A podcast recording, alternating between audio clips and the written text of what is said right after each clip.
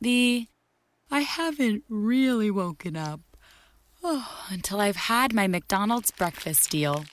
And I know this is true because before breakfast, I put my phone in the refrigerator and couldn't find the keys that were already in my hand. Nothing gets the morning going like the first sip of an iced coffee. Get any size and any flavor for 99 cents until 11 a.m. Price and participation may vary. Ba-da-ba-ba-ba. McDonald's. I'm loving it. Adyen is the payments platform made for today, tomorrow, and whatever comes next. With Adyen's single solution, it's simple to accept all kinds of payments in app, online, in store, touch free, and beyond. And it seamlessly adapts with your business. So keep your customers happy and your business growing with Adyen. Visit adyen.com to learn more. That's A D Y E N.com.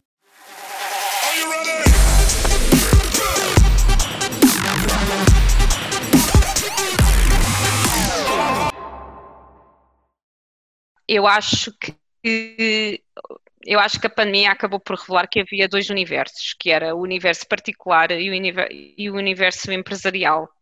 Acho que as pessoas, em geral, estavam mais ou menos preparadas para, ou melhor, ninguém estava preparado para a pandemia, não é? Mas para, para voltar, um, para se voltarem mais para o digital, acho que as pessoas estavam preparadas uh, em geral. Até porque o e-commerce em Portugal tem uma expressividade até, até boa, cerca de 39, 40% dos portugueses dizem que já fizeram uma compra online alguma vez na sua vida, podem não ter repetido, mas pronto, já não, já não.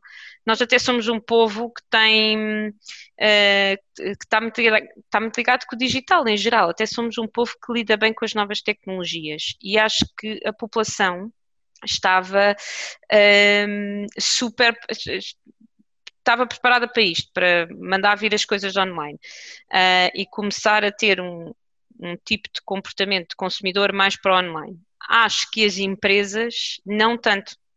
Uh, havia, havia muitas empresas que de repente tiveram que fazer a transformação assim da noite para o dia.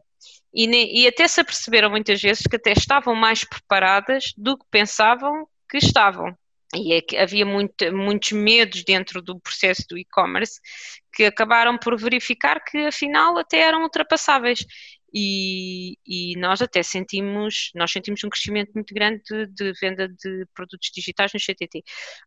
Um, e, e, obviamente que todo o mercado de distribuição foi um mercado que teve um impacto muito grande uh, na pandemia, não é? Porque as pessoas tinham que receber, seja mercado de distribuição como o CTT, seja, por exemplo, a grande distribuição, não é? E, e, e, nessas, nessas áreas em que as empresas tinham, têm estoques, têm que gerir estoques, têm que enviar estoques, aí sentiu-se que de repente houve o pânico, portanto houve o pânico da parte da população, principalmente na grande distribuição, que é eu preciso de tudo, não é? Preciso de centenas de caixas de papel higiênico porque, porque o mundo vai acabar. Um, Pá, e, e, as empresas de grande distribuição não tinham centenas de caixas de papel higiênico, nem conseguiam entregar a todas as horas. E eu acho que as pessoas sentiam, sentiram um bocadinho isso, que é, um, eu estou disposta a arriscar, porque também houve uma parte da população que sentiu que estava a arriscar, não é? Porque muita gente não não comprava online e agora de repente vamos comprar e fazemos tudo online, temos os miúdos têm as aulas online, nós temos as reuniões online, etc. Um, e, e, depois as empresas tiveram que se readaptar. Isso também acho que se sentiu muito no trabalho, no teletrabalho, né? no trabalho remoto. Um, nós trabalhamos com, com, a plataforma Teams da Microsoft, passo a publicidade, e, e nós sentimos, eu senti ao longo da, destes meses uma melhoria substancial na utilização da plataforma. Portanto, toda a gente, de repente, vamos então incrementar o digital, vamos trabalhar nisto, e não só do ponto de vista de compra, que acho que aí, eh, em termos de números, nós verificamos em todos os setores um grande aumento, mas em termos de experiência, eh, de repente tudo é adaptado à web, não é? Mesmo aquilo que normalmente não seria e, e que sei lá, no início, em janeiro as pessoas diriam, não, as pessoas nunca vão fazer isto online, esqueçam lá isso, pá, e, e agora a gente faz, não é? Não, ah, estar tá, a empresa toda a trabalhar a partir de casa, isso nunca vai acontecer, pois, mas aconteceu, e, e fez, e fez, e fez bem, e fez, eu, pelo menos os casos que eu sei, a, a produtividade até foi maior, as pessoas sentiram que tinham também que, que fazer e dar mais e, e, tentar ao máximo ultrapassar isto, não é? E houve empresas que, principalmente ligadas ao setor do turismo, que nós sabemos que, do, turismo, da restauração, etc., que nós sabemos que estão num momento mais complicado, mas mesmo esses mercados tentaram de alguma forma atualizar-se. Houve muitos restaurantes que apareceram com uma página web, que fizeram. Um, fizeram parcerias com o Glovo, com, com o Uber, passaram a, a ter takeaway e que se calhar em janeiro não estava sequer no, no plano de negócios deles partir para este tipo de cenário. Portanto, eu acho é que nós estamos no início deste processo. Acho que uh, agora é que se vai ver, porque agora com o desconfinamento há, há, uma série de coisas que eram muito necessárias até agora do ponto de vista digital que deixam ser, não é? Uh, portanto, como é que nós vamos uh, reagir a isso? Não é? Uma pessoa que. Há lojas também parte um bocado da experiência e a pessoa gosta de ir à loja por causa da experiência. Eu sempre trabalhei em grandes empresas. Eu, eu trabalhei no Grupo Accor, trabalhei no Grupo Auchan, agora trabalho no CTT, portanto são empresas muito grandes e com ecossistemas muito complexos. Um, e onde, obviamente, quando há grandes transformações, é, também é, é expectável que demorem um bocadinho mais a fazer essa adaptação, porque estamos a falar de milhares de pessoas a trabalhar para aquela empresa em específico, né? e, e nós não conseguimos mudar uma estrutura inteira de uma empresa em três meses, de uma empresa deste, de um calibre destes, né? Mas uh, eu já há uns tempos para cá, há dois ou três anos para cá, que tenho feito muito trabalho com startups e com PMEs. Um, até um bocadinho em sistema de voluntariado, às vezes, porque eu sinto que há muita iliteracia digital e que muita gente se aproveita dessa iliteracia digital, principalmente em negócios mais pequenos ou em negócios que são mais tradicionais. Por exemplo, nós tivemos agora, durante a pandemia, pessoas que tinham hortas eh, até pequenas e de repente eu sequer posso eh, vender digitalmente, mas não sei fazer um site, não, não sei nada, não é? E, e, e há empresas que se aproveitam um bocadinho dessa iliteracia para, para porque sabem que, ah, então olha, agora vai abrir eh, um perfil em todas as redes sociais e a pessoa agora tem sete perfis para gerir e eu nem sequer sei que redes sociais é que são que redes sociais, o que é que eu comunico e onde é que eu comunico e de repente as pessoas ficam overwhelmed e às vezes nem é dos fornecedores, destas empresas fornecedoras, uh, terem má fé. Eu acho é que elas uh, acham que o seu cliente tem uma literacia digital que não tem. E, e, e, eles dizem, ah, agora o que vai salvar isto tudo é você abrir eh, perfis no LinkedIn. Perfis no LinkedIn não, perfis nas redes sociais. Eles abrem em todo o lado, abrem no LinkedIn, no Facebook, no Twitter, no TikTok. Se quer uma mercearia não consegue comunicar muito bem no TikTok, não é? Mas as pessoas não têm bem essa noção. E, e eu noto muito isso. E o que eu tento dizer sempre às pessoas no digital é, pá, o que importa é ter bons alicerces mesmo que esses alicerces, a pessoa não entre na página de Facebook e fique, meu Deus, isto é uma super página de Facebook, isto é um espetáculo. Pode não acontecer, mas até ser uma página que funcione muito bem e que, e que gira bem a comunidade e que trabalhe bem esse tipo de coisas. Portanto, eu acho que é importante, é, é, importante educar as pessoas para o digital nestes dois termos, porque uma empresa que também tenha alguma iliteracia digital depois também não consegue esclarecer um cliente que tenha iliteracia digital, não é?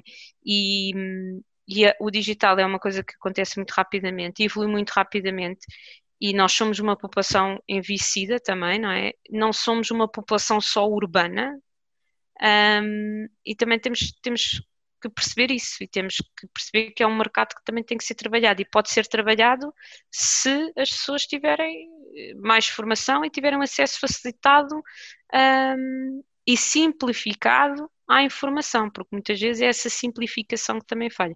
Eu acho que no, no digital, um, eu comecei a trabalhar o digital Uh, no grupo Accor, tive imensa sorte e, e, na altura ninguém trabalhava exclusivamente digital, eles já trabalhavam. E eu entrei uh, no, no, departamento de e-commerce do Grupo Accor no início dos anos 2000. E eu lembro-me que nós seguíamos as, as, as regras norte-americanas e inglesas, estavam muito mais à frente do que nós, e depois de repente, ah, mas nós temos que fazer, porque os americanos fazem, pá, os americanos não são propriamente o mesmo mercado do que nós, não é? Eu lembro-me de dizerem uma página de Facebook com um milhão de pessoas nos Estados Unidos, já nada. Aqui existe o quê? Duas páginas em Portugal que têm um milhão de seguidores, portanto, há que também ter noção de que, obviamente, que há países que, que, que, que provocam as boas práticas, não é? E que ditam a, a, o mercado, mas nós não temos de fazer tudo o que aquele mercado faz, porque a nossa realidade não é essa. E eu acho que, que, que isso é algo que nós temos que ir combatendo e acho que na pandemia isso também foi bom porque houve vários lives, houve várias pessoas que, que começaram a publicar coisas e, e acabaram por também desmistificar algumas coisas do digital e pessoas que sabem muito do assunto e que facilitarem, as pessoas também estavam mais dispostas a receber essa informação e a consumir esse tipo de conteúdo. Portanto, acho, acho que também se começou a andar por aí, mas eu acho que é uma coisa muito importante se trabalhar é essa dinâmica de temos que ir fazendo. Não vai aparecer feito e de repente vai vender tudo e vai ser. O digital é um canal, não é, não é o santo milagreiro de todo lado, não é? É preciso ter um, essa perspectiva.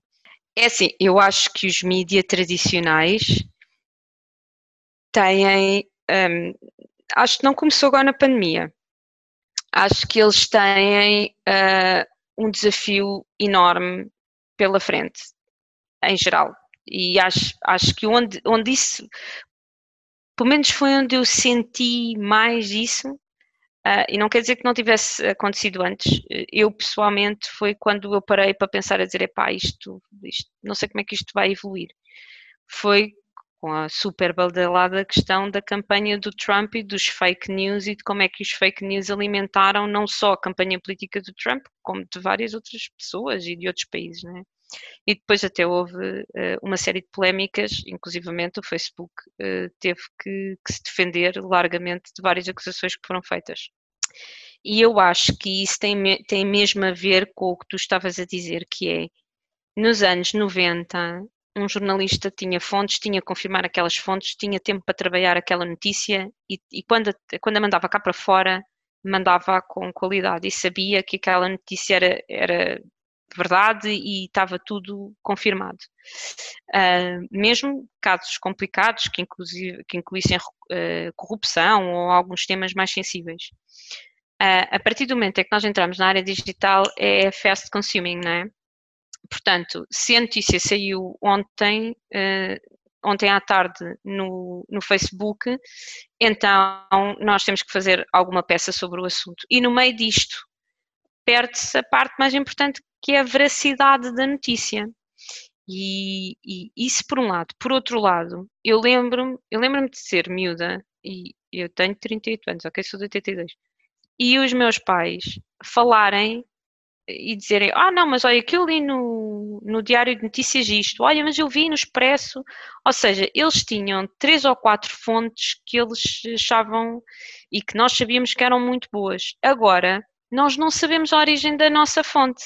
A pessoa tanto pode ter ido buscar ao Facebook, como pode ter lido um tweet, como foi um jornal qualquer da Malásia, como foi outro da Nova Zelândia, juntou tudo e, e, e construiu uma peça. Isso porque as pessoas têm dificuldade em confirmar a veracidade. E eu acho que isto por um lado. Por outro lado, os mídias efetivamente uh, sempre se geriram, ou seja, os mídias uh, estão habituados a ser quem, quem, quem marca a tendência porque efetivamente ainda hoje a televisão é um meio muito importante. Uh, e, a partir do, e a partir do momento em que tu tens notícias que invadem as redes sociais e não aparecem nos jornais e não abrem telejornais, como por exemplo foi os incêndios da Amazónia, tu abris o Facebook e era pessoas atrás de pessoas a falar daquilo e não se falava. Eu, eu ligava, não se falava na RTP1 como não se falava na CNN pá, de repente as pessoas dizem, pá, calma, isto de certeza que há aqui interesses económicos por trás disto se vocês não querem dar as notícias. E de repente as televisões já, então agora a gente tem que dar a notícia, mas agora vamos enfatizar ao máximo, vamos explorar isto, seja verdade, não seja verdade, e anda-se aqui um bocado numa relação bipolar entre o que é verdade o que é que não é verdade, o que é que se vai alimentar, o que é que não se vai alimentar. E eu acho que os mídias têm imenso medo destes meios não tão tradicionais como, como o Facebook, no sentido em que eles têm que alimentar este fast consumer, que se calhar não teriam, não é?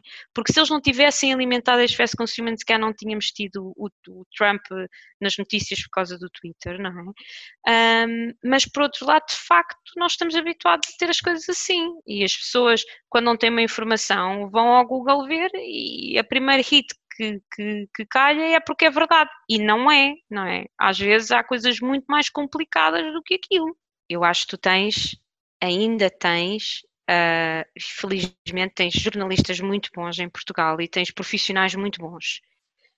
Acho que é, acho que também é muito difícil para um jornalista sentir o que nós sentimos, que foi, tu passas ali no Marquês de Pombal, pelo DN, e aquilo vão ser apartamentos de luxo, não é? Portanto, também se desvalorizou o papel do jornalista, daquele jornalista que vai atrás da notícia e escreve bem. E, uh, e foi um processo que não foi da noite para o dia, foi sendo feito, porque tem que se responder ao fast forward da internet. E é isso, eu acho que não tens obrigatoriamente de responder ao fast forward da internet.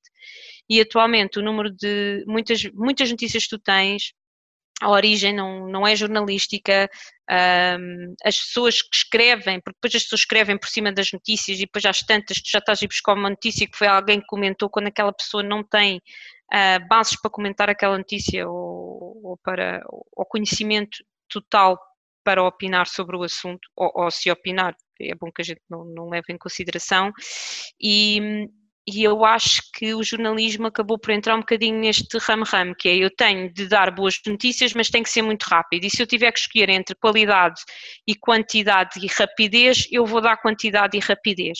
E a qualidade, se der raia, então eu depois eh, logo exploro com mais informação e digo, ah, pois de facto isto não era bem assim, uh, mas nós fomos ver, porque somos bons profissionais, fomos ver e aí, afinal é assado. Mas entre o assim e o assado já passou um monte de coisas que podem podem ter tido repercussões enormes. Mas como é que tu respondes a esta necessidade que as pessoas têm das notícias serem rápidas e instantâneas? Também não, não tenho bem uma resposta para ti.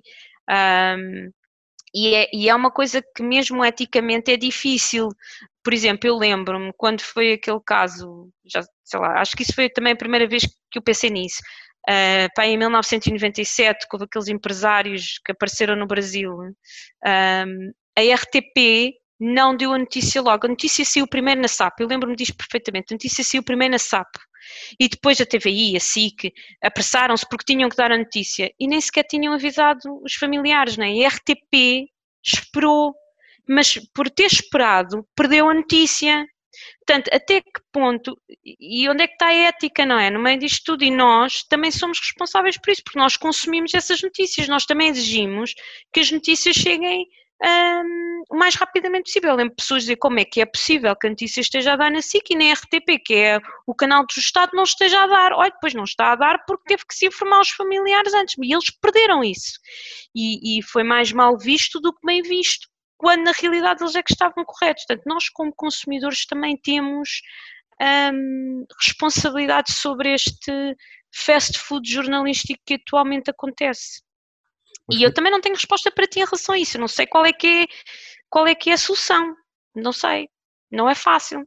Se tu fores ler a missão do Facebook, a missão do Facebook diz que a missão deles é que haja partilha, uh, que haja contacto entre as pessoas, acho que é mais ou menos assim, já não leio aquilo há uns anos, mas o que eu me lembro é que haja contacto pelas pessoas e que a partilha do que acontece no mundo seja total. Ou seja, o, os canais são alimentados por nós. Eu acho que as pessoas também têm um bocadinho essa ideia de que o Facebook está a emborrecer as pessoas e as redes sociais são muito más e estão-nos a distanciar. Mas quem tem lá nas redes sociais e quem alimenta as redes sociais somos nós, não é?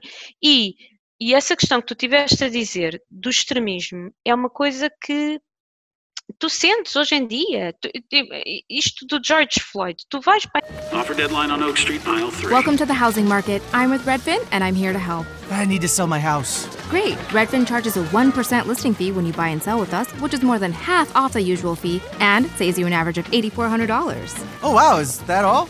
Uh, yep. I'm kidding. You had me at 1%. Want to win? Sell with Redfin. It's real estate done right.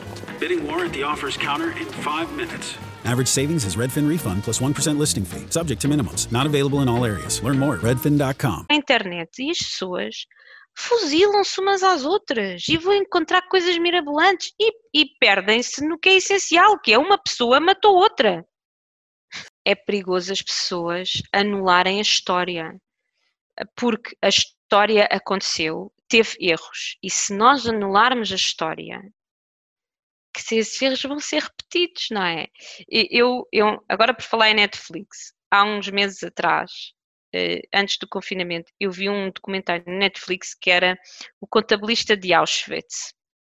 Porque eu acho, eu gosto do tema da Segunda Guerra Mundial e pronto, e a ver aquilo. E, mas o que, eu, o que me ficou daquele documentário foi que aquilo é, é, é, um julgamento de um senhor de 97 anos que, no fundo, é dos últimos uh, sobreviventes, ele já faleceu, porque aquilo já tem alguns anos, uh, dos, os últimos sobreviventes dos campos nazis. E, quer dizer, eles dão uma visão completamente estável do homem, né? porque ele assistiu e criou aquilo, pronto, e isso não está em, em causa. E depois no final, eles diziam, ah, uh, e eles depois não condenaram, o homem não foi para a prisão, porque ele já tinha 97 anos. Ou seja, ele podia ter vivido a vida toda dele descansado, sem ser criminalizado por nada. Ele só foi porque ele próprio chegou à frente e disse assim: existem 50 mil, existe agora um movimento de malta na internet, o homem tinha 27 anos, que diz que o Holocausto não existiu. Existiu! Eu estive lá! Eu sei que existiu! E ele continuava a dizer que era de extrema-direita, e, ou seja, tu não sentias que ele se arrependesse daquilo, mas o facto de ele ter, de ele ter chegado à frente e ter dito: ouçam, existiu, isto existiu, ok? E eu acho que é um bocadinho isso, tu anular estátuas, tu. Sendo que o Padre António Vieira é assim, teve coisas boas como teve coisas más. Nós também estamos a descontextualizar a personagem do, de quando ele viveu, não é? Não se pode também anular o facto de o homem ter vivido quando se traficavam pessoas, não é? Ainda hoje se trafica, mas pronto, naquela altura era legal. Um, e, e, mas tu anulares a história ela deixa de existir. Chega um ponto em que ela deixa de existir. Se tu tirares estátuas, se tu tirares uh, episódios de história dos livros de história, se tu, se tu tirares isso, deixa de existir. E quando uma coisa deixa de existir culturalmente, pode voltar a existir porque alguém vai chegar a esse raciocínio, porque há pessoas mais no mundo que fazem esses raciocínios. Portanto, nós não podemos ignorar que existe violência, que existe racismo, que existe guerra, que existe ódio, que, que existe isso tudo no mundo e nós temos que tratar isso. E a internet até é um ótimo meio para tratar isso, que é exatamente, é um meio que está acessível a toda a gente a um preço bastante barato, em que tu podes ter notícias do mundo inteiro opá, educa-te, não é? Agora, a partir do momento, lá está, volta à mesma tecla, a partir do momento em que nós queremos receber a informação assim, eu acho que o problema é esse, é que as pessoas, eu não quero saber se é verdade, se é mentira, eu quero saber o que é que está na moda divulgar.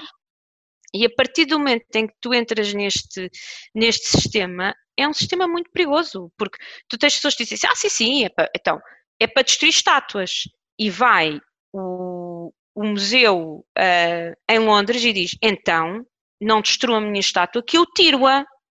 Não tiras nada à estátua, não é? Deixa a estátua estar lá. O, não vais perpetuar vandalismo cultural, quer dizer, e entra-se assim um bocado, porque como toda a gente está a tirar as estátuas, porque são símbolos do racismo, porque uh, uma pessoa morreu, uh, não é? Então agora eu, museu, eu, um museu, um museu, vou tirar. Quer dizer, não, aquela pessoa morreu porque foi vítima de violência policial e de racismo, porque o racismo nos Estados Unidos até é um, uma questão que, que muito o tema só do racismo, mas pronto. Uh, então o que é que eu vou fazer? Vou alimentar isto, tirando estátuas que pessoas lutaram, pessoas morreram, pessoas sofreram para que isto acabasse, não é? Pá, eu acho que as redes sociais não têm isto e isto, têm isto só. Portanto, ou tu sim, ou tu nada, não é? E, isto tanto pode ser, uh, eu ouvi o que tu estás a dizer, por favor, não emitas mais opinião, ou pode ser, epá, sim senhor, acho que sim, acho que se deve decapitar o, o Colombo. Um, portanto, as redes sociais nasceram também para nós estarmos em comunicação e opinarmos e podermos debater uns com os outros sobre determinado assunto. Eu acho que as pessoas têm perdido ao longo do tempo a, a, a, o debate, o que é um debate, e eu já senti isso na pele várias vezes. Eu sou uma pessoa muito opinativa, mas eu não acho que eu tenha o centro da razão. E eu, quando já meti posts de Facebook, que eu sei, pá, isto vai incendiar, hum, e as pessoas pegam-se umas com as outras, e já por mais do que uma vez, eu tive de às pessoas: olha, tu não estás nem certo nem errado, estás a dar uma opinião e esta pessoa está a dar uma opinião contrária à tua, e tu tens a oportunidade de a refutar com dados não é? Dizes, olha, não, mas eu acho que é isto por causa disto, isto e daquilo. E outra pessoa dizer, olha, mas eu estive a ver e afinal é aquilo. E tu aprendes no debate. E nas redes sociais não há debate. Nas redes sociais é eu tenho a minha opinião, tu tens de aprovar a minha opinião. E quando é um fórum perfeito para debater. E é uma pena uh, que se esteja a perder o debate, não é? Porque no debate as pessoas aprendem, porque nós não estamos certos em tudo, quer dizer, eu leio muita coisa que acho que é verdade e depois outra pessoa me diz, olha, não é, ou, ou como tu estavas a dizer, há um grau imenso de cinzento no meio do. Today, what business needs most is creativity. So let's create new possibilities, from intelligent automation to security that hunts for threats in the wild. Let's create something that changes everything. IBM. Let's create. Learn more at ibm.com. Preto e do branco, não é? E as, só que as pessoas fecham-se naquela caixa, porque quando tu estás a escrever para o Facebook, estás a escrever para ti próprio e depois não te apercebes muito bem que há outras pessoas que vão ler, que até podem achar mal, porque há uma diferença muito grande entre falar e escrever, não é? Por causa da intuação. Um, e as pessoas esquecem-se que tu aprendes a falar com outras pessoas e, tu, e, e felizmente surgiram plataformas que te permitem fazer isso tão bem e é uma pena que as pessoas não vejam as redes sociais assim e acabam por. Pá, as redes sociais são más eh, porque trazem muito, muitas notícias, muitas bipolaridades, é mau. Podia ser ótimo se nós quisermos, é, é uma responsabilidade nossa, é uma responsabilidade nossa às vezes também de educar a nossa comunidade e de incentivar a nossa comunidade a dizer, e já me aconteceu pessoas, ai, eu peço desculpa ter comentado, não peças desculpa por ter comentado, ainda bem que comentaste, mas não fiques chateado por aquela pessoa ter uma opinião diferente da minha, refuta, debate, ninguém vai sair daqui com um prémio na cabeça, tipo, uau, melhor comentário do ano no Facebook, não, vamos aprender juntos, não é? É para isso que servem as redes sociais. E eu acho que as pessoas estão tão. têm aquela necessidade tão grande de ganhar. Eu sou a pessoa que tem mais visitas e mais visibilidade, e sou a pessoa que sabe mais e escrevo melhor, então as pessoas vão me seguir mais. Dana-te nisso. Debate, fala com as pessoas, não te isoles na tua caixinha, porque assim não se aprende nada. E é por causa disso que vai um que diz: eu vou decapitar o Colombo e vai outro que diz, epá, eu acho que tu não devias decapitar o Colombo e depois vão 30 a dizer, não, decapita, e lá vai eu com a serra decapitar, não é? Pronto, este é o problema. Mas eu acho que as redes sociais são boas, se souberem ser bem utilizadas. Eu acho que no caso das empresas a coisa é um bocadinho diferente, porque o que é que eu senti e eu quando comecei a, a trabalhar uh, no digital foi no início do Facebook e as empresas ainda não sabiam como é que haviam de responder aquilo. E é preciso percepcionar que, durante muito tempo, as empresas estavam habituadas a promover, a mandar para o cliente. E ainda hoje eu ouço muitos empresários dizer isso, que é deixem-me eu chatear o cliente e deixem-me eu promover o que eu quero. Mas eu não quero resposta eu quero lançar, mas eu não me sinto confortável com a resposta.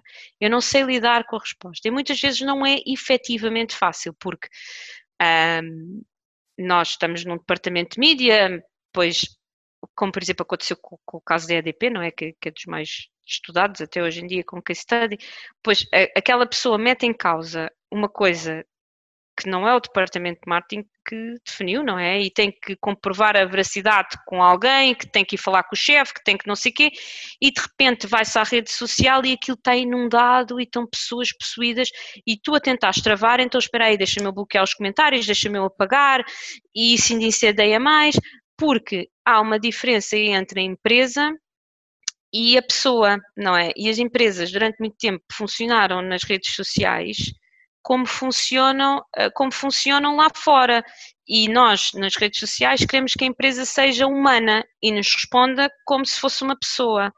E, e as empresas tiveram muita dificuldade e, e expectavelmente em se adaptar a isto. Eu acho que eu, eu acho que elas estão muito melhores. Eu acho que do ponto de vista empresarial, eh, em social media, a presença em social media está muito melhor.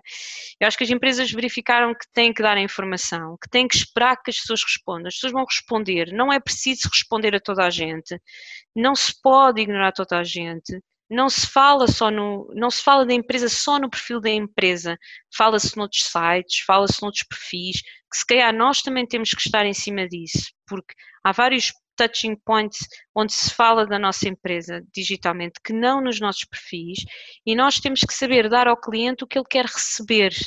E temos que estar uh, preparados para receber um feedback positivo ou um feedback negativo, porque efetivamente as redes sociais são também um canal de recepção de informação, não é? E então nós temos que saber uh, responder também nesse próprio canal. E acho que são processos de transformação para as empresas muito grandes e, e, muitas vezes muito custosos. Há um investimento grande nisso. E depois também é preciso as empresas percepcionarem que cada rede social tem um, o seu objetivo, tem a sua forma de trabalhar. Se eu quero ir para um LinkedIn, um, então eu tenho que apostar em material fotográfico. Se eu quero ir para um YouTube, então eu tenho que apostar em material de vídeo. E não é só uma vez, é com uma cadência semanal. Uh, eh, quinzenal, não pode ser de mês a mês, tem que ser com uma cadência muito, muito mais curta.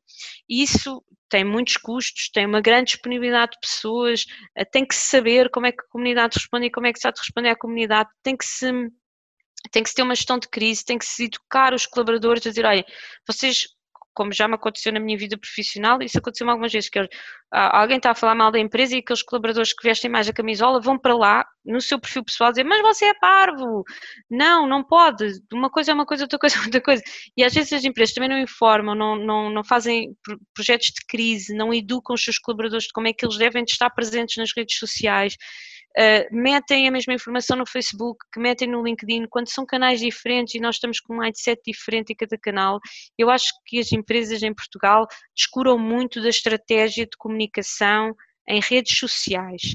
Uh, mas eu acho que é mais essa questão, percebes? Uh, eu acho que é essa a dificuldade que as empresas sentem. O consumidor sempre foi muito inteligente.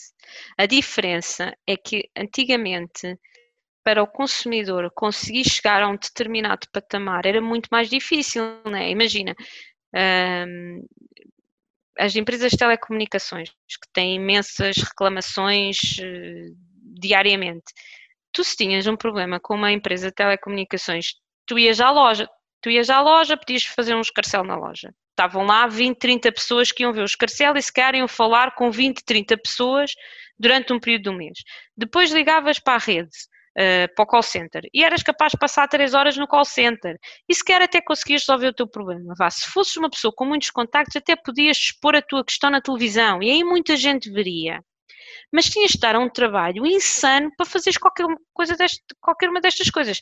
Saíste de casa para ir para a loja, armares o escarcel em que toda a gente está a olhar para ti, que também é uma coisa que muitas vezes não deixa as pessoas confortáveis. Uh, passares horas a ligar para eles e às vezes a gastar dinheiro na linha telefónica ou até apareceres na televisão, não é? Que também não deixa as pessoas, muitas pessoas, confortáveis.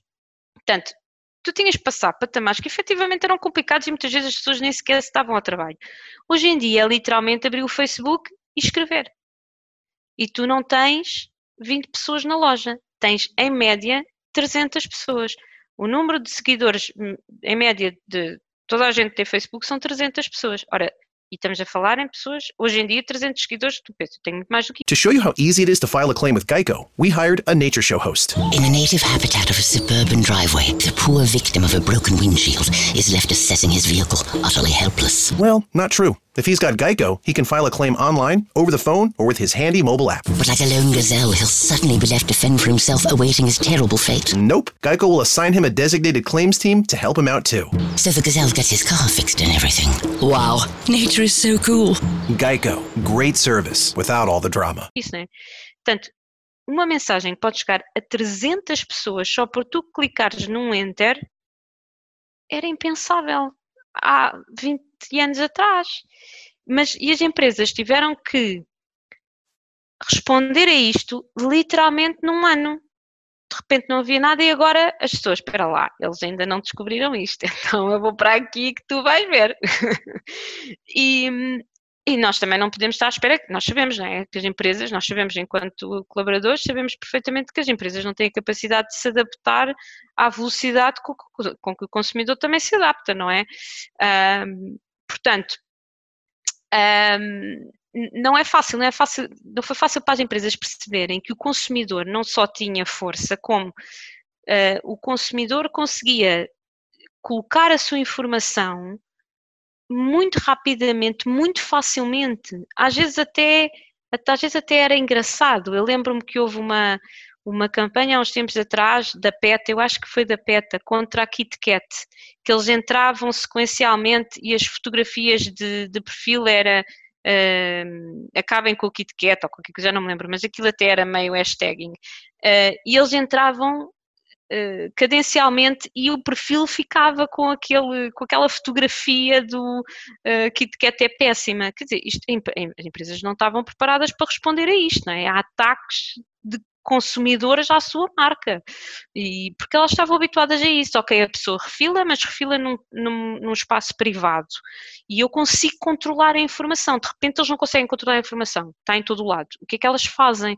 E eu acho que as empresas agora já se começam a, a, a responder melhor. Já, já determinadas pessoas conseguem tirar para privados ou para o e-mail, ou se há uma ou outra pessoa que continuamente alimenta ali algum ódio, então ou ignoramos, ou temos mesmo possibilidade de, expulsar aquela pessoa, e depois e depois também existe uma diferença, que é a pessoa que estamos a expulsar tem razão ou não. Se a pessoa tem razão, é péssimo expulsá-la. Se a pessoa não tem razão, porque há aqueles trolls, pronto, também é inócuo. Mas há que saber, a empresa tem que percepcionar efetivamente o que é que tem ali à frente e não pode tratar toda a gente de igual, que foi o que aconteceu durante muito tempo. E atualmente ainda há empresas que o fazem, que acham, ah, eu nem sequer vou olhar para isto. E depois, quando a coisa escalou, já ganhou uma dimensão que não é controlável. E eles, ah, aquele consumidor era muito mau. Não era? Tivessem no ouvido quando ele vos ligou de boa fé, não é? É perigoso que eles estão a gerir essa informação por dinheiro. Por dinheiro, não é? Ah, o Google, sem sombra de dúvidas, que foi a melhor coisa que nos aconteceu nos últimos anos, não é? Uh, e facilitou a nossa vida imenso. Tipo, eu tenho sobrinhas pequeninas que me dizem como é que tu fizeste escola sem o Google, tia? E eu digo, eu sobrevivi, estou aqui. E elas, oh! não pode ser. É um, é um Deus, aquela, aquela moça é um Deus. Um, portanto, sem sombra de dúvidas que foi um facilitador, mas por ter sido um facilitador tão grande, não é? Também trouxe, também trouxe uh, a sua parte má. E de facto o Google é uma empresa, o Facebook é uma empresa, a Amazon é uma empresa, a Apple é uma empresa e as empresas querem fazer dinheiro. É esse o objetivo delas, obviamente, portanto, e, e a moeda de troca delas são os nossos dados. E os nossos dados é uma moeda de troca muito valiosa. O data é é mais valioso que o ouro atualmente. Portanto, e nós muitas vezes damos os nossos dados sem sequer pensar. Nós não pensamos, nós dizemos, ah, ok, eu acho, eu quero o FaceApp, eu quero ver como é que eu fico velhinho. Portanto, tirem lá as minhas fotos todas e a minha data de nascimento e o meu registro de compras dos últimos 10 anos, porque eu quero é ver como é que eu fico velhinho. Uh, portanto, lá está, às vezes nós temos que parar para pensar. Agora, também não as, as empresas, e essas empresas são exímias nisso, um, eh, escudam-se muito com os termos e condições. O termos e condições da Apple é o dobro, o dobro do, do Hamlet. Portanto, o dobro de páginas. Portanto, eu e deve ser uma literatura muito interessante que eu nunca tive, mas certamente que deve ser espetacular ler mil páginas sobre quais é que são os meus direitos, os meus deveres para com a Apple. E depois eles dizem, ah, mas você clicou assim. Pois, cliquei porque não tinha três meses para ler as vossas termos e condições antes de usar o meu telemóvel. Mas foi estupidez minha, tem razão.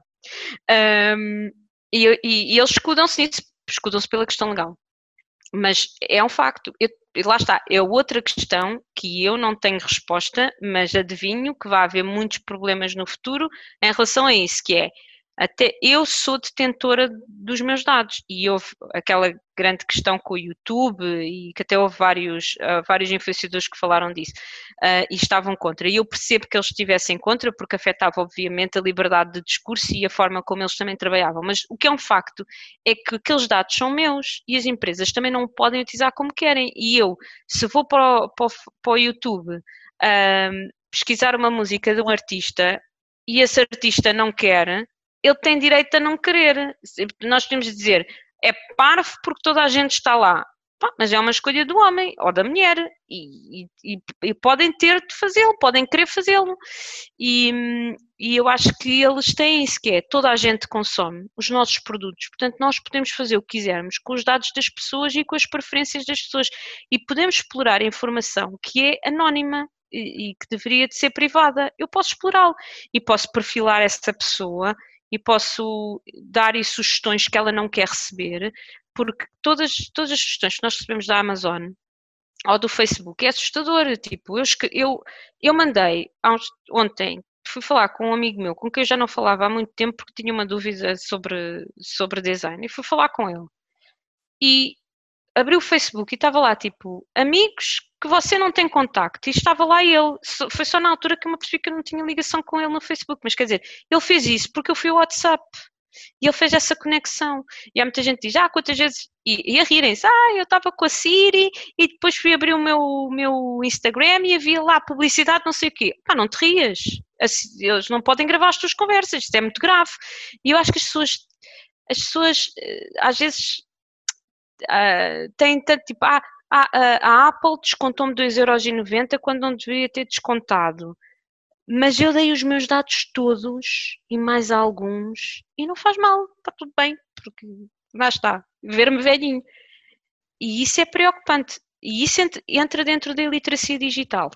As pessoas não sabem o perigoso que é darem os seus dados desta forma, ou disponibilizar os seus dados dessa forma. E foi por causa disso que nesta pandemia muitas aplicações foram hackeadas e os dados foram tirados, e dados bancários, e pessoas que perderam muito dinheiro porque a conta bancária foi hackeada e perderam, se calhar perderam autorização, uma aplicação qualquer no Facebook. A quantidade de plataformas que nós utilizamos diariamente que foram hackeadas durante esta pandemia porque as pessoas estavam mais online, obviamente foram imensas e houve muitos dados que foram roubados. A mim o que me preocupa, o que me choca é que as pessoas não se importam de entrarem dentro, ou seja, de serem perfiladas ao máximo, desde que, e nem é por elas, muitas vezes nem é por elas, muitas vezes, porque elas muitas vezes até não acham graça ou não, não, não valorizam determinado produto, é porque os outros vão achar tu, que tu podes entrar dentro daquele grupo cool, parece os miúdos, os miúdos cool do, do liceu. Um, e, e, e, o preço que tu estás disposto a pagar por isso, sem pensar duas vezes, é automático. Aparece aquela, aquela, aquela caixa a dizer assim: Ouça, você aceita que eu tire toda a informação que está no seu telemóvel e use a meu belo uh, prazer para você ver como é que fica velhinho? Sim, Pode ser, não há problema absolutamente nenhum. Pode ir buscar tudo. Desde que eu fique velhinho, que eu tenho muita curiosidade. Mas isto é chocante. É chocante que as pessoas não parem para pensar como é que elas estão, um, como é que elas estão a expor e, e, que não pensem que não é por dinheiro, porque é para o Facebook e expor mais publicidade que eles achem que é Uh, que entra dentro do perfil daquela pessoa, é para o, Google pôr mais Google Ads que entra para o perfil daquela pessoa, seja no motor de pesquisa, seja no, no e-mail, uh, é, para, é para a Apple dizer, ouça, pelo que eu vi do seu telemóvel e das suas pesquisas, estes são jogos mais engraçados que você pode fazer download e jogar e eu recebo toneladas de, de publicidade nesses jogos, quer dizer, é para vender, é para vender. E as pessoas dizem, ah, mas ainda bem, quando eu entro na Amazon, tenho lá uma listinha de tudo o que eu gosto e pronto. E eu não tenho que pensar, eu não tenho que pensar se gosto ou não. E eu digo, então, mas, quer dizer, isso não parece que faça muito sentido, não é? Porque depois também perdes o resto, também perdes o resto. É um tema complicado, como todos os temas digitais, é um tema muito complicado, porque até que ponto é que depois tu também não estás hum, a limitar demasiado, não é? Isso é quase censura. Uh, e acho que essa foi a grande questão, uh, acho que era o artigo, já não era o artigo 13, era, não era? Uh, acho que foi essa a grande questão que se levantou na altura, que é, então, onde é que se estabelece o limite? Quer dizer, eu lembro-me lembro-me do canal da Bomba da Fofinha fazer um, um filme sobre isso, não é? E, e, ela é uma pessoa que cria conteúdos muito interessantes e tem uma forma muito engraçada de expor as questões. E ela acabou de dizer o que toda a gente estava a pensar, que era, então, mas onde é que acaba, onde é que se estabelece o limite? Eu percebo a base da lei e a base da necessidade do artigo 13, mas também não se pode chegar eh, ao ridículo que se estava a chegar. Mas se tu não chegares, também há muita coisa que fica de fora. Portanto, é, é de facto, é difícil, é, é um assunto um bocado espinhoso. Eu acho que, como em tudo na vida, o importante é nós dotarmos as pessoas de conhecimento para que as pessoas ganhem voz e digam não é isto que eu quero. Eu acho que nas escolas os miúdos não deviam de ter só um workshop com a polícia sobre os perigos da internet, deviam de ser disciplinas. Ouçam, a internet existe e é, um, e é perigoso. E nós, nós estamos aqui a falar de questões monetárias, mas há casos muito dark e muito graves na internet de exploração de menores e de pessoas e de tráfico de pessoas e quer dizer Family It looks a little different for everyone. For some it's mom and dad. For others, roommates who feel like family. And for others, it's your significant other, their golfing buddies, your children, a high school soccer team starting lineup, and oh, look, they're all taking you up on the offer to stay for dinner, really testing the limits of that phrase the more the merrier. But no matter where you call home, Geico makes it easy to bundle and save on home and car insurance. Easier than making three frozen pizzas and assorted frozen veggies into a cohesive meal. Porque as pessoas não sabem, que as pessoas não sabem, são ignorantes sobre o assunto. E nós também temos que explicar e educar as crianças do que é que as crianças e os pais, acho que os pais também precisam de ser muito educados, de um, epá, se uma criança tem sete anos, se calhar não devia ter Facebook, não é? Por muito que ela berra dizer que quer. Uh, e tem que se explicar porque que ela não pode ter Facebook, não é? Porque está ali um bocadinho à mercê de, de, do tubarão. Um, e, e isso, eu acho que isso devia de entrar mesmo no programa educativo nacional. Eu acho que os miúdos deviam de ter aulas de, de utilizar a internet, do que é que é a internet, o que é que se pode ou não se pode fazer na internet, o que é que são os termos e condições das plataformas, para que, é que cada plataforma existe, portanto, uh, para eles perceberem e ganharem voz e ganharem consciência e dizer, opa, a partir deste limite eu não quero passar, porque já tenho esse conhecimento, já fui educado sobre essas premissas. Um, e eu acho que todas as gerações são diferentes, acho que esta geração é, é uma geração nativa digital, eles nunca viveram sem internet, portanto, para eles é uma coisa, epá, a internet é tipo playground, é bar aberto, eu faço o que eu quero, não é? E a próxima geração deverá de ser uma geração que, apesar de ser bar aberto, há determinadas partes que tu não queres ir. Tu não queres ir, elas estão lá, mas tu não queres ir, e elas vão acabar por desaparecer, mas uh, com o tempo, se Deus quiser, não é? e se as pessoas assim o quiserem acima de tudo, mas, uh, mas eu acho que não se deve de ignorar o fator, deve-se de, deve-se de, de, de, enfrentar o, o touro, não é? deve-se dizer, ok, isto existe, temos que educar, é difícil, é uma educação difícil, um, se calhar até Uh, há coisas que nós próprios não sabemos e temos de ter uma discussão mais alargada, se calhar ao nível da comunidade europeia, ao nível governamental, mas eu acho que, que a educação tecnológica um, tem que fazer parte da educação obrigatória, da escolaridade obrigatória. E eu sinto um bocadinho isso do lado legal. Acho que sempre senti. Há determinadas áreas que eu sinto isto, que é um, eles não sabem por exemplo, a pessoa que estava a legislar o artigo 13, eu lembro-me que às tantas alguém perguntou uh, o que é que ela achava do Facebook e ela não tinha perfil. Eu não sei, nunca lá fui. E ela estava a legislar aquilo, portanto, ela não sabe. Ela está a legislar sobre uma matéria que ela não conhece. Ela não sabe nada. Ela só diz: ah, esperem lá, que vem-me aqui isto para as mãos e eu tenho que legislar sobre a legislação portuguesa isto tem que ser assim. E depois alguém diz: mas isso não é praticável. Quer dizer, mesmo que você queira legislar e ser assim, não vai haver nenhum mecanismo de, de controle desta lei, portanto é como se ela não existisse, foi um bocadinho o que aconteceu aqui. E eu acho que o, o, os sistemas legais sofrem um bocadinho disso, que é aquela, essa malta que legisla muitas vezes enfia, é tipo avestruz, enfia a cabeça na areia e, e, não querem sequer falar com o pessoal mais novo e com o pessoal que, que percebe tecnologias, porque como eles não sabem, não percebem, preferem não saber. E então legislam de acordo única e exclusivamente com as leis e como é que deve ser eticamente, como é que uma coisa eticamente deve funcionar e das leis que já pré-existem.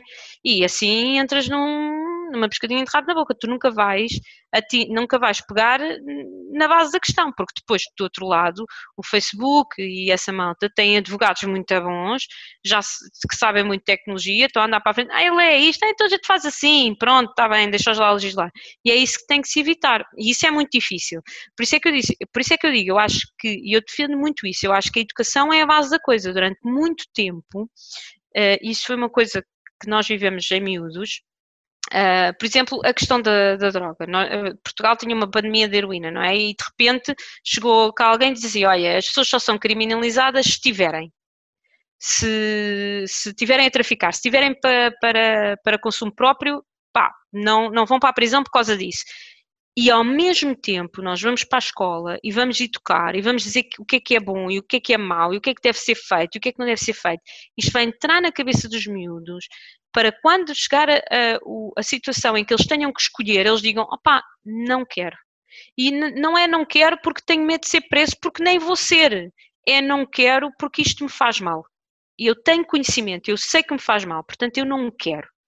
Uh, e eu acho, eu acho que isso é mais é, é mais uh, produtivo do que estar a legislar uma coisa que está sempre a mudar e pessoas que não conhecem, não sabem, não percebem do assunto, porque nunca vai haver uma lei que vá responder à totalidade da tecnologia e, e à contínua transformação da tecnologia. Nós agora ainda vamos começar a legislar o trabalho remoto que estivemos a fazer todos durante três meses. Portanto, eh, nós tivemos o país inteiro, o mundo inteiro esteve ilegal nestes três meses, não é? Eh, mas, mas pronto, mas tivemos remédio nosso. E, e, e, a lei não acompanhou, não é? Às vezes não acompanha, e, e nestes casos então é muito difícil também pedirmos para a legislação acompanhar, porque são coisas que mudam muito rapidamente, também não é fazível, não é? Uh, portanto, eu acho que a base funciona muito, muito na educação e, e também a explicar exatamente às pessoas quais é são os benefícios e, e os não benefícios de cada coisa, né? E, e é foi exatamente por causa disso que os fake news apareceram, porque ninguém sabia muito bem, opá, se aparece no Facebook e se eu estou a ler, então é verdade, não é, não é? E as pessoas demoraram um bocadinho a fazer este processo mental e, não, e as leis não acompanharam isso, não é? Há pessoas que, que estão eleitas, há pessoas que foram presas, há, há, há, património que foi destruído por causa de fake news isso não vai voltar para trás. Agora, nós, te, nós sabemos que isso existe, então temos que trabalhar sobre isso, mas a educação é o nosso bem mais forte. Não, a legislação tem de acompanhar, obviamente, ninguém está a dizer que não, e obviamente toda a gente tem que ter leis e os países têm que ter leis, mas acima de tudo as pessoas têm que estar educadas, têm de saber o que é que é, cada tecnologia, quais é que são os seus direitos, quais é que são os seus deveres, o que é que, qual é, quais é que são as repercussões de determinadas ações, porque as pessoas até as podem querer correr, não é? Uh, mas saberem, saberem, e, isso falta. Essa, eu acho que a base de tudo é a iliteracia digital e tecnológica, sem sombra de dúvidas. E as empresas aproveitam-se disso como é lógico, não é?